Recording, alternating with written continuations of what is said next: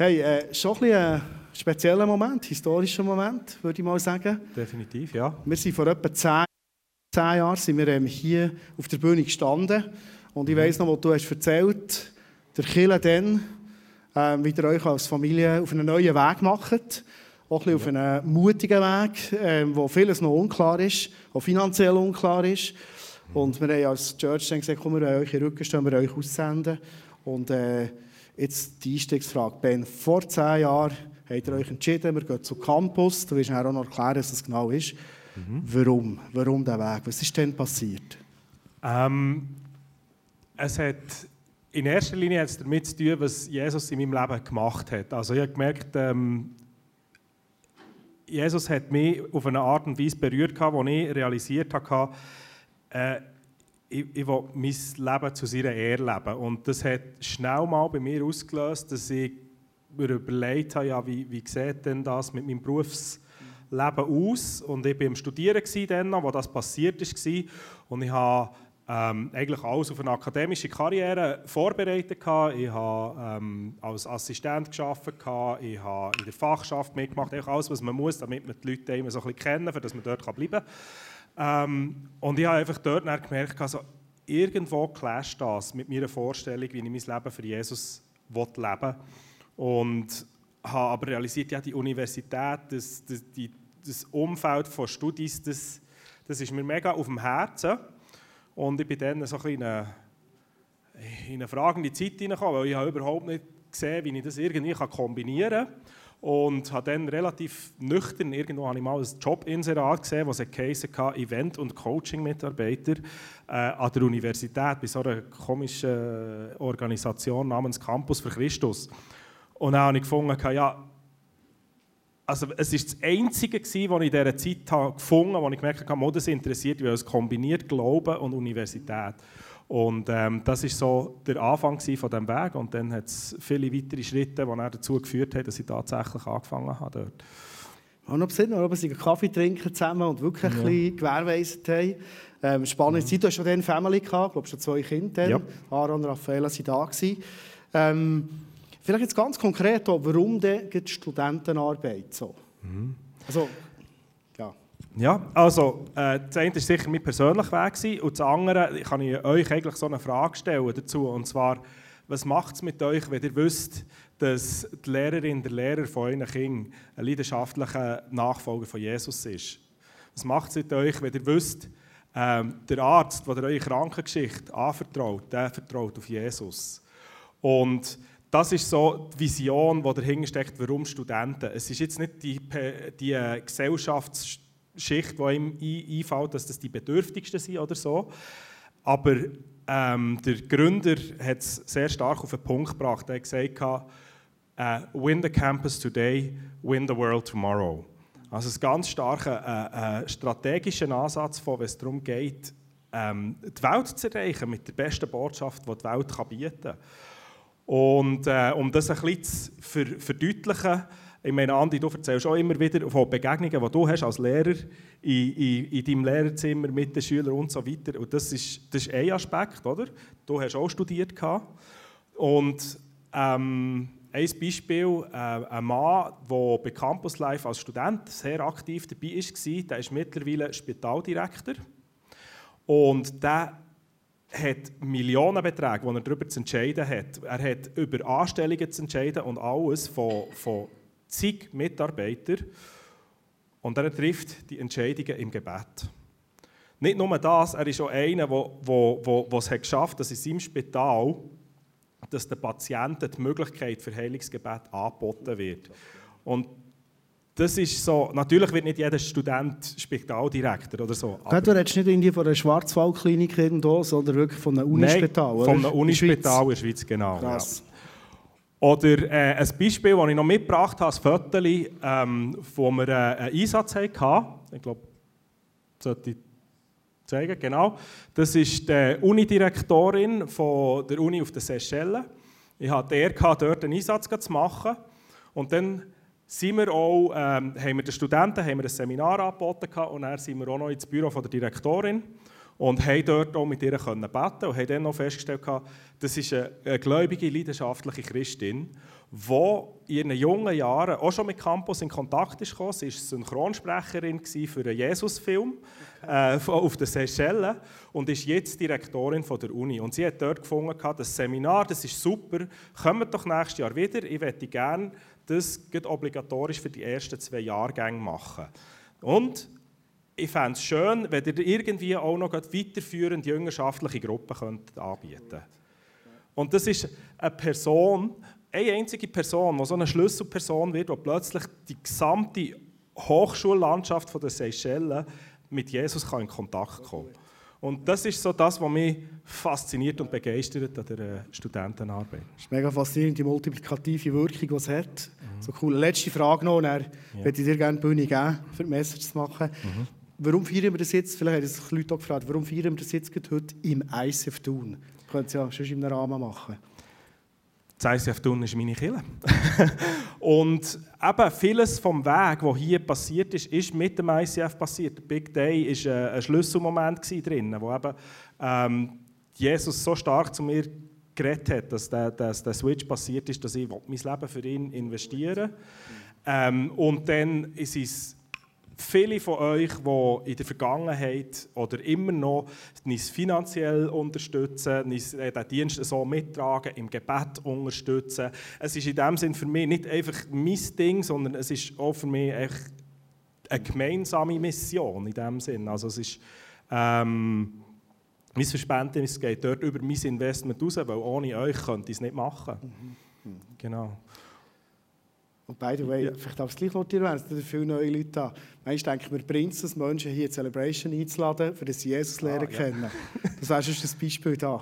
Willst du schnell erzählen? Oder? Genau, ja. Cool. Ähm, äh, äh, äh, ein guter Freund von mir, ein Jugendfreund von mir, der hat nicht locker gelassen, mich einzuladen in die, in die Celebration da, dann zumal noch Ruttigenstrasse. Er hat, ähm, ich weiß noch, er hat mir das mal erzählt, er hat gefunden, er lädt mich ein und lädt mich ein und lädt mich ein und ich komme nie.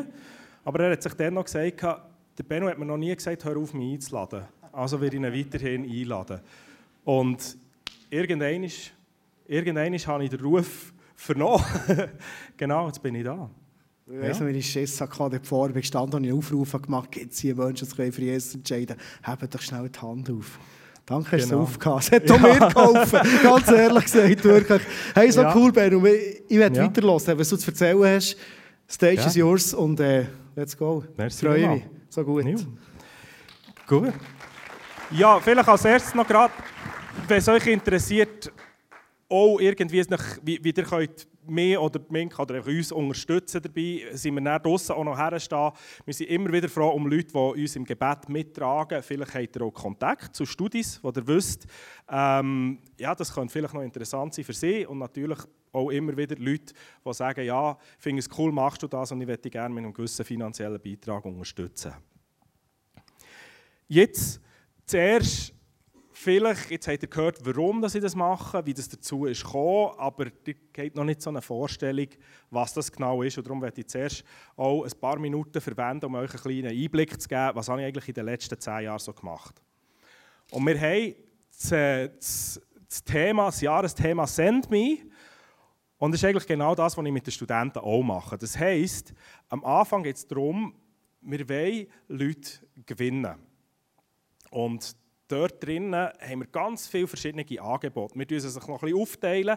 Wir sagen, es gibt Sachen, die machen wir zum Connecten und dann gibt es Sachen, wo es wirklich darum geht, dass die Leute mit Jesus connected werden können.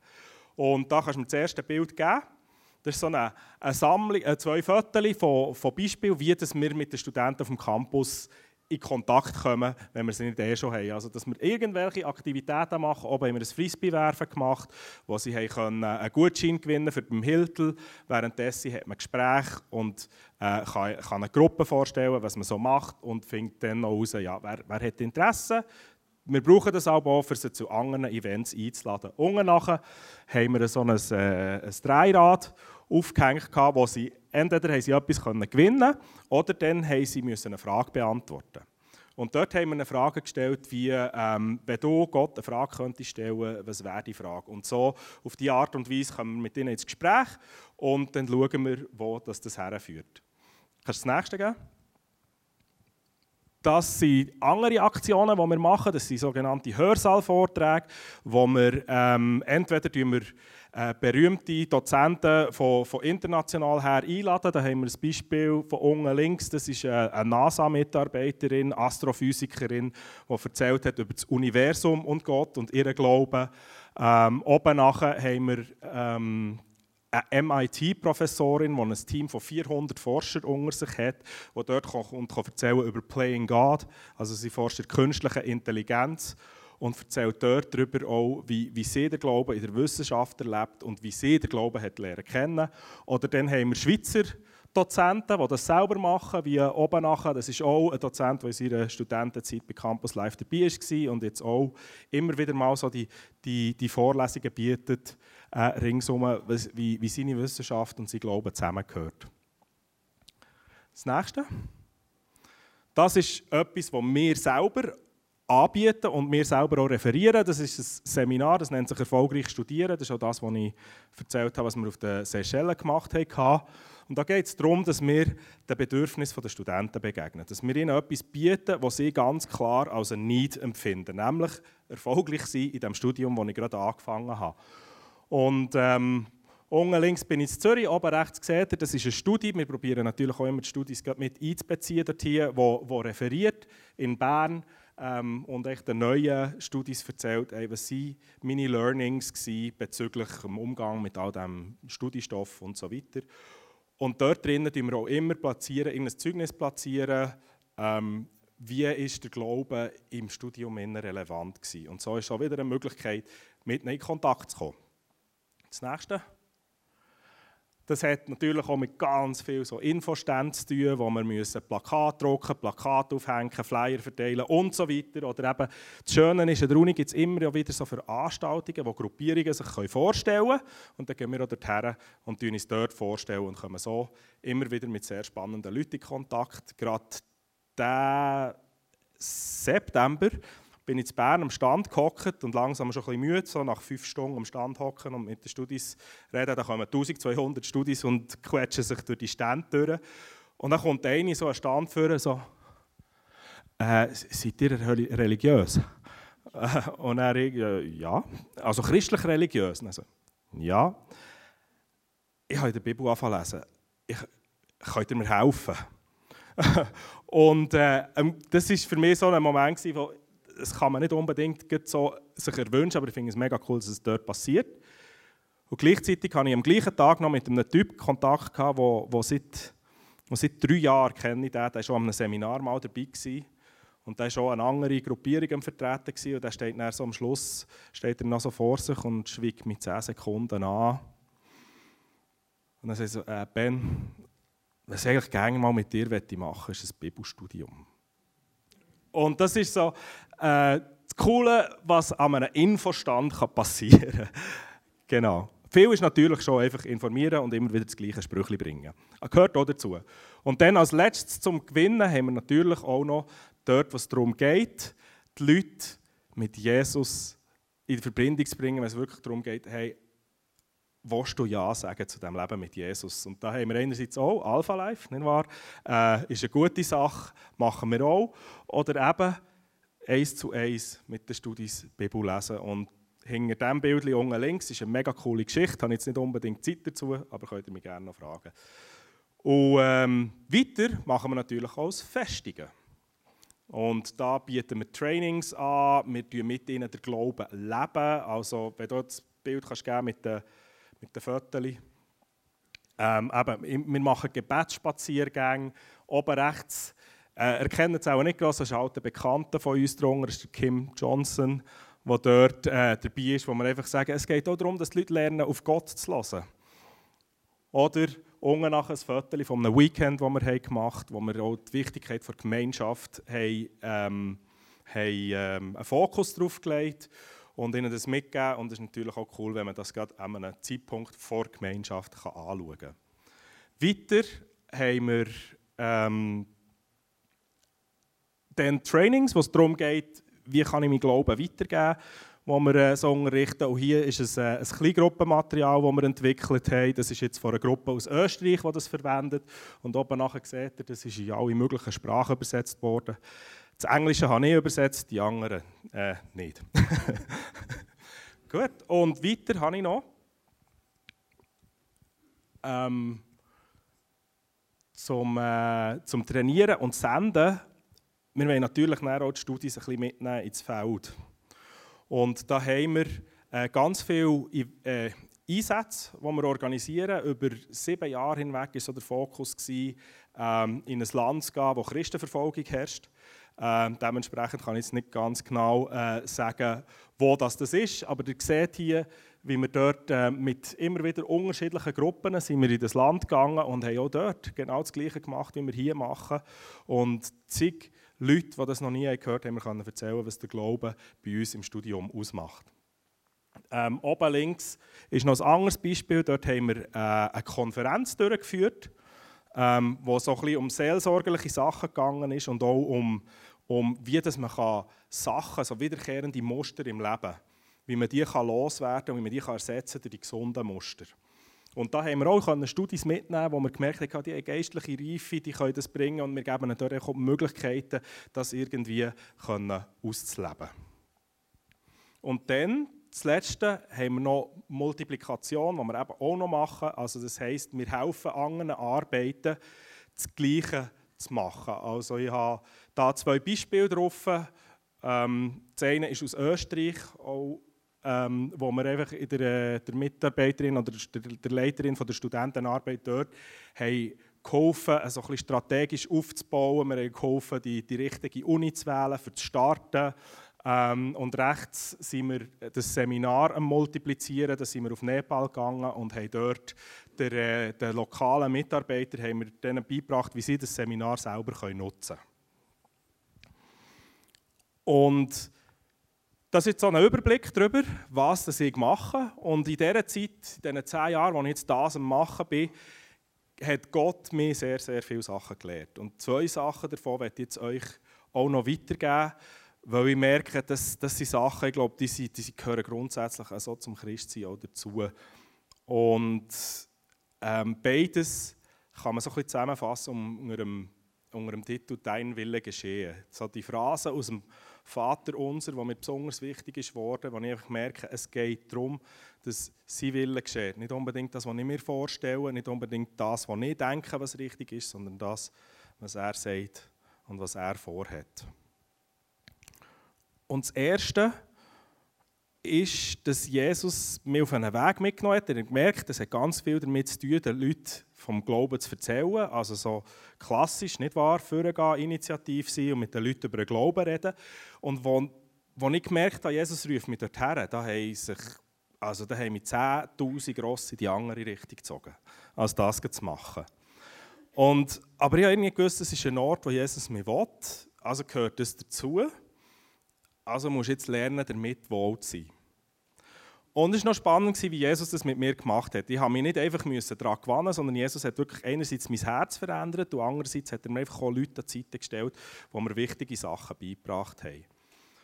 Und zum einen war es, dass er, ähm, dass er mir äh, einen guten Mentor hat, hat gegeben hat, wo, wo, hat gesagt, wo mich das erste Mal mitgenommen hat, so einfach Studis anzusprechen und zu schauen, ob du auf ein Glaubensgespräch kommst. Und er hat gesagt, mein Ziel ist nicht, Ihnen ähm, die vier Punkte zu erzählen davor. Oder? Das, das Bändchen habt ihr sicher auch schon gesehen. Mal. Ähm, sondern mein Ziel ist, dass Sie die Leute nach dem Gespräch mehr lieben als vor dem Gespräch. Und das hat für mich jeglichen Druck daraus herausgenommen, ich muss irgendwie das Gespräch umzuverrecken auf den Glauben bringen. Sondern es geht darum, den Leuten in der Liebe zu begegnen und Gott zu vertrauen, dass er das eine oder andere Gespräch auch auf den Glauben wird lenken wird. Und dann das andere war, hat ein bisschen mit Bibelstudium zu tun, wo ich einfach auch realisiert habe, wie, wie ist eigentlich so die Natur des Menschen und was ist der Wille Gottes für uns Menschen. Und das ist der 1. Timotheus 2,4 ist mir mega wichtig geworden, weil Gott sagt da drinnen, er will, dass keiner verloren geht. Punkt. Also, ähm, Er, will, er möchte, dass jeder gerettet wird und die Wahrheit erkennt, ist jetzt aus, aus dieser Übersetzung drin. Also für, ihn, für, für Gott ist es ganz klar, es gibt niemanden, der er will, lassen, irgendwie fallen, durch das Netz durchflutschen. Also ihm ist jeder Mensch wichtig und jeder Mensch wird er bei sich haben in seiner Familie. Und ein weiterer Vers, der mir noch wichtig ist ist äh, Römer 8, 18 fortfolgend. Und das ist so ein bisschen komplex, weil dort redet er davon, dass die ganze Schöpfung wartet sehnsüchtig auf jenen Tag, an dem Gott offenbar machen wird, wer wirklich zu seinen Kindern gehört. Und das war so ein Moment, wo, wo eine Studentin, notabene, das hat erzählt an einer Kleingruppenabend über diesen Vers ich habe keine Ahnung, was sie eigentlich wollte sagen, aber dort hat Gott ganz klar zu mir geredet und gesagt, Schau, ich habe jeden Mensch dazu geschaffen. Nicht nur jeder Mensch, die gesamte Schöpfung ist geschaffen dafür, dass, dass sie sehen können, wer das zu mir gehört. Und das wiederum habe ich realisiert, ja, selbst wenn Leute negativ reagieren oder distanziert oder gerade nichts hören ich weiß es, ich tue ihnen nichts Falsches in dem Sinn, sondern in ihrem Herzen, in in ihrem Kern innen, in der Art und Weise, wie Gott sie geschaffen hat, sie sind gemacht dafür, das zu hören. Und das hat mir enorm viel Druck weggenommen, weil mein Schlimmste war immer eigentlich, wenn ich rausgehe und auf Leute zugehe und die haben absolut keinen Bock, mir auch nur ein bisschen zuzulassen, dann habe ich das Gefühl, warum sollte ich auch? Weil ich will ihnen nichts bieten, was sie nicht wollen. Und die zwei Sachen kombiniert, das Wissen ganz tief im Kern, ob sie es selber schon wissen oder nicht, ist jeder Mensch sehnt sich eigentlich nach dem. Und das andere, wenn ich eben in dieser Liebe unterwegs bin und die Leute einfach mehr lieben will, dann habe ich auch nicht den Druck, dass es jetzt irgendwie gerade in diesem Moment passieren muss. An anderen Orten ist ja auch die Rede davon, dass äh, Teil sollen säen, Teil sollen beschütten und so weiter. Das Wachstum schenkt Gott. Und dort in dem Innen unterwegs zu sein. Das ist so der eine Punkt, wo ich gemerkt habe, hey, Evangelisation, das Erzählen von Jesus, ist nicht ein wahnsinniges Druckding, das man machen muss und irgendwelche Leute aufzwingen, die keinen Grund sehen, das irgendwie zu wissen. Darum finde ich das mega cool, dass wir da Namen aufschreiben können. Ich möchte noch Mut machen in dem Sinne, wirklich die, diesen Leuten das einfach mal zu präsentieren als eine Möglichkeit. Nicht, dass sie, nicht, dass sie müssen, aber einfach, dass sie es mal gehört haben, sie können ja nicht darauf reagieren. Und wenn sie es wollen, dann wollen sie es, das ist Halleluja. Wenn sie es nicht wollen, ist noch nicht der Moment. Und das Zweite, was mir wichtig ist worden, und ich glaube, das ist, ähm, das hat so mit, mit unserem, mit dem Grundruf, den Jesus uns, uns bringt, zu tun. Und zwar, ähm, sie schon am Anfang, als ich, wo ich, eben, wo ich mich für, für Jesus interessiere, sind mir schnell mal so Bibelverse wichtig geworden, wie Psalm 37,5, was heißt, befiehl dem Herrn deine Wege, er wird es wohl machen. Matthäus 6, 33, ähm, sorge dich zuerst um mich und mein Reich und ich werde dir alles geben. Und ich habe gemerkt, also, ah, das, sind, das sind Verse drin, die kann ich nicht ernsthaft leben, wenn irgendetwas anderes als Jesus an erster Stelle steht in meinem Leben. Und ich habe realisiert, ich, ich kann nicht, ich muss bei allem, was ich mache und was tue, muss zuerst eigentlich Jesus stehen und schauen, wie sieht er das und wie wird er das, dass ich das handhabe. Und das krasses Beispiel, das habe ich sicher auch schon das ein oder andere Mal erzählt hier drinnen, war, dass ich plötzlich realisiert habe, ja, ich habe geheiratet, ich habe eine Familie gestartet, und all das, bevor Gott überhaupt das Thema war in meinem Leben. Und dann habe ich gemerkt, jetzt ist der Moment dran, wo ich meine Familie loslassen muss. Wo ich muss Jesus sagen muss, ich habe geheiratet, ich habe Familie gehabt, ohne die sagen, ohne die darum zu fragen, ob das okay ist. Darum, wenn es nicht die Will ist, dass ich mit dieser wunderbaren Frau zusammen bin und die Kinder habe, die ich habe, dann nimm du sie mir. Und das war eines der schwierigsten Gebete, die ich je gebetet habe. Also es war wirklich etwas, wo ich gemerkt habe, es muss sein, damit Jesus an der ersten Stelle stehen kann. Weil ich kann nicht meine Familie an der ersten Stelle stehen. Und ich habe den Weg, wie ich es gesehen habe, dass es machbar ist, ist durch das Gebet. Ich weiß noch, ich bin dann am Abend eingeschlafen, ohne eine konkrete Antwort zu haben. Und es hat mich wirklich hart gehabt, das zu beten. Aber am nächsten Morgen hat mir Jesus Bestätigung gegeben, es ist deine Familie. ich stehe dahinter. Ähm, wieso bringe ich das Beispiel? Weil es, es ist sehr schnell verknüpfbar mit dem einen, mit einer krassen Challenge, die Jesus uns setzt. Und zwar hat er im, im, im Lukas-Evangelium, im Kapitel 14, sagt er, was, was es kostet, ihm nachzufolgen. Also was es kostet, ihn an erster Stelle zu haben im Leben. Und da kannst du mir einen Vers geben. Das ist ein ganz langer Vers und dort steht am Anfang, wer mir nachfolgen will, muss mich mehr lieben als Vater, Mutter, Frau und Kinder, Brüder und Schwestern, ja mehr als sein Leben. Sonst kann er nicht mein Jünger sein. Und das ist eine mega Challenge, wenn man das so liest. Und ich glaube, das ist genau das, was ich dort erlebt habe und realisiert habe. Ich muss das irgendwie drehen. Ich muss es irgendwie loslassen Und weiter unten ist er ganz krass noch, eben im Vers 33 und sagt, ähm, niemand kann mein Jünger sein, ohne alles für mich aufzugeben. Und in dieser Zeit, die ich bei Campus hatte, habe ich immer mehr realisiert, was das auch heisst. Also das heisst, am Anfang war es, ich gebe meine Karriere auf, ich gebe meine Lohnvorstellungen auf, ich gebe vieles auf im Sinne von, was ich mir angefangen habe oder was mir lieb war. Zum Beispiel ähm, bei unserer Familie kommen wir sind zweimal pro Jahr in die Ferien und ich habe es geliebt zu reisen, ich liebe es immer noch zu reisen. Und ich gewusst, wenn ich jetzt diesen Weg gehe, werde ich nicht Finanzen haben mit einer vierköpfigen, mit einer fünfköpfigen, geschweige denn mit einer sechsköpfigen Familie, zweimal im Jahr in die Ferien zu gehen. Es wird nicht gehen. Zudem ist noch dazu gekommen, dass meine Frau nicht so gerne reist wie ich. und, das ist, äh, und dort habe ich gemerkt, das sind alles Sachen, die ich in diesem Rahmen aufgegeben habe. Und später habe ich noch, sogar noch weiter, ich musste meine Vorstellungen von wie das Ministry funktioniert, wie der Dienst funktioniert, aufgeben. Ich musste aufgeben, was ich erwarte vom Einsatz, den ich gebe. Und all das muss eigentlich hinter anstehen und darum auch dein Wille geschehen. Es ist nicht mein Wille, es ist nicht das, was ich mir vorstelle. Und wenn das so los ist, dann denke ich mir immer, das ist so schwer, das ist so richtig hey, das ist ein Gott, der einfach alles von mir verlangt und Punkt. Und das heisst, ja, das Wichtige drin ist für mich eigentlich, was ist denn das für ein Gott, der das von mir verlangt? Weil das sagt noch nichts über das Wesen von Jesus aus an sich, außer dass er sagt, hey, wenn du mir nachfolgen willst, dann musst du alles andere hinten anstellen. Und das kann ein recht brutal sadistischer Gott sein, oder? Wo er einfach sagt, ja, jetzt schicken die Torte und sie werden die kreuzigen und weiß nicht was. Und ich habe noch meinen Spass dabei. Aber das Schöne daran ist, es ist Jesus. Und ich werde eine Geschichte erzählen von letzten Montag, die das ein bisschen symbolisiert, warum das es nicht so wahnsinnig Druck macht, wenn man das hier lässt.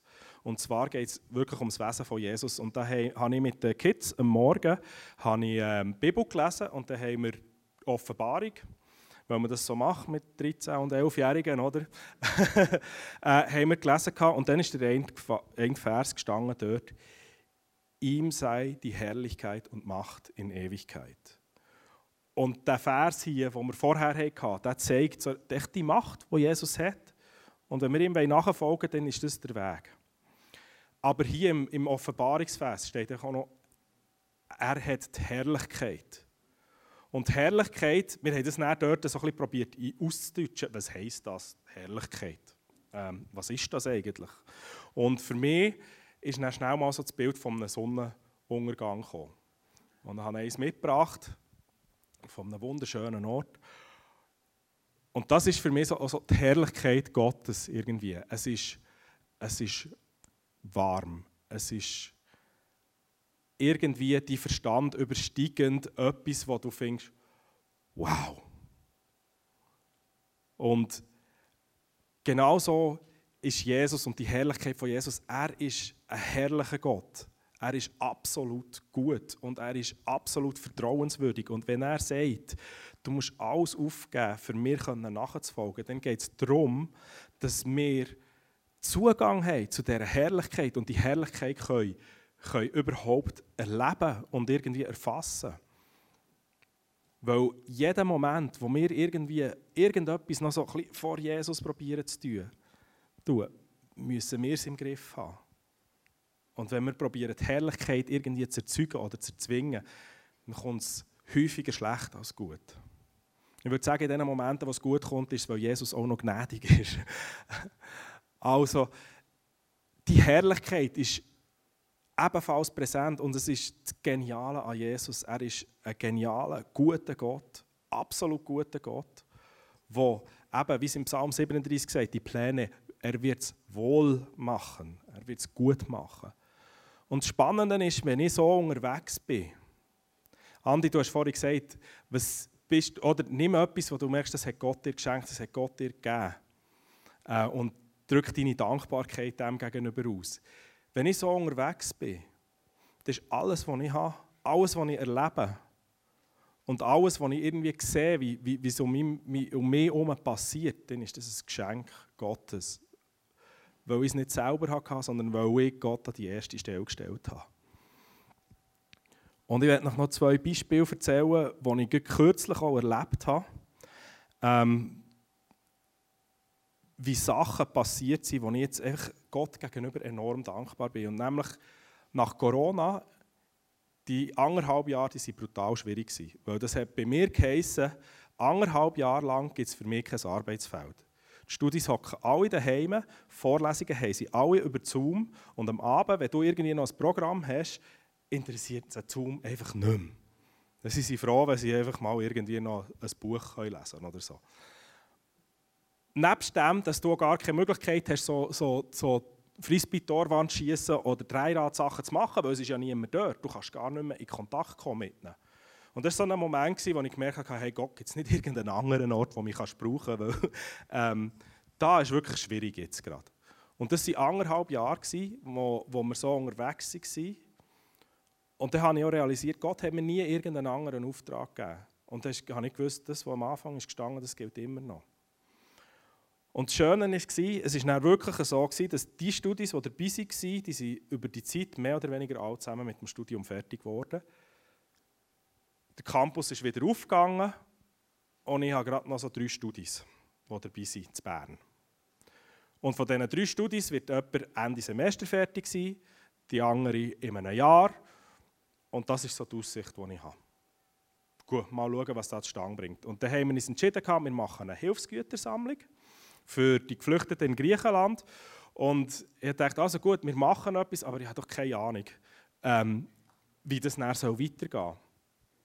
Die Studentenarbeit aus dem Ganzen raus zu Bern. Und dann bin ich mit dem Zelt und dem Flyer vor dem Vonroll gestanden. Dort ist äh, das ICF Bern daheim noch. Und habe, habe da die Flyer verteilt und es war cool, weil die Studien wirklich offen waren, das war alles super. Gewesen. Und dann war der Moment, wo meine Begleitung, die dort mir noch Unterstützung bieten ist, ist heimgegangen und dann war ich allein dort. Gewesen. Und irgendwann habe ich gefunden, so, jetzt muss ich zum Mittag essen. Es ist einfach nachher. Nehme ein Sandwich vor, beiße rein. Und in dem Moment sagt so eine Studentin quer über, über einen Hagi dort so einen guten. Und ich so, ganzen Tag mit Studis im Schnurren, jetzt auch noch. und dann aber dort auch wieder habe ich gefunden, nein, lass, Jesus, ich habe dir mal gesagt, wenn, du, wenn Leute mit mir ein Gespräch anfangen, dann bin ich nicht der, der es beendet. Und dann sind wir ins Gespräch gekommen und was ist entstanden daraus? Am Schluss war das eine Studentin, die irgendwo Anschluss zu einer christlichen Gruppierung hat gesucht weil sie gemerkt hat, der Glaube soll wieder mehr Gewicht haben in ihrem Leben, aber sie getraut sich nicht, irgendwo mal einfach an ein Programm zu gehen. Daraus ist es dann gekommen, dass sie nicht einfach allein ist, sondern sie hat noch fünf Kolleginnen mitgebracht. Und so haben wir wieder eine, eine kleine Gruppe gehabt, die jetzt so wieder Kern ausmacht, wo nach und nach mehr Leute dazukommen können, dass wir das gesamte Programm, das ich hier gezeigt habe, einfach auch fahren können. Und das macht mich mega dankbar, weil das kann ich unmöglich so planen.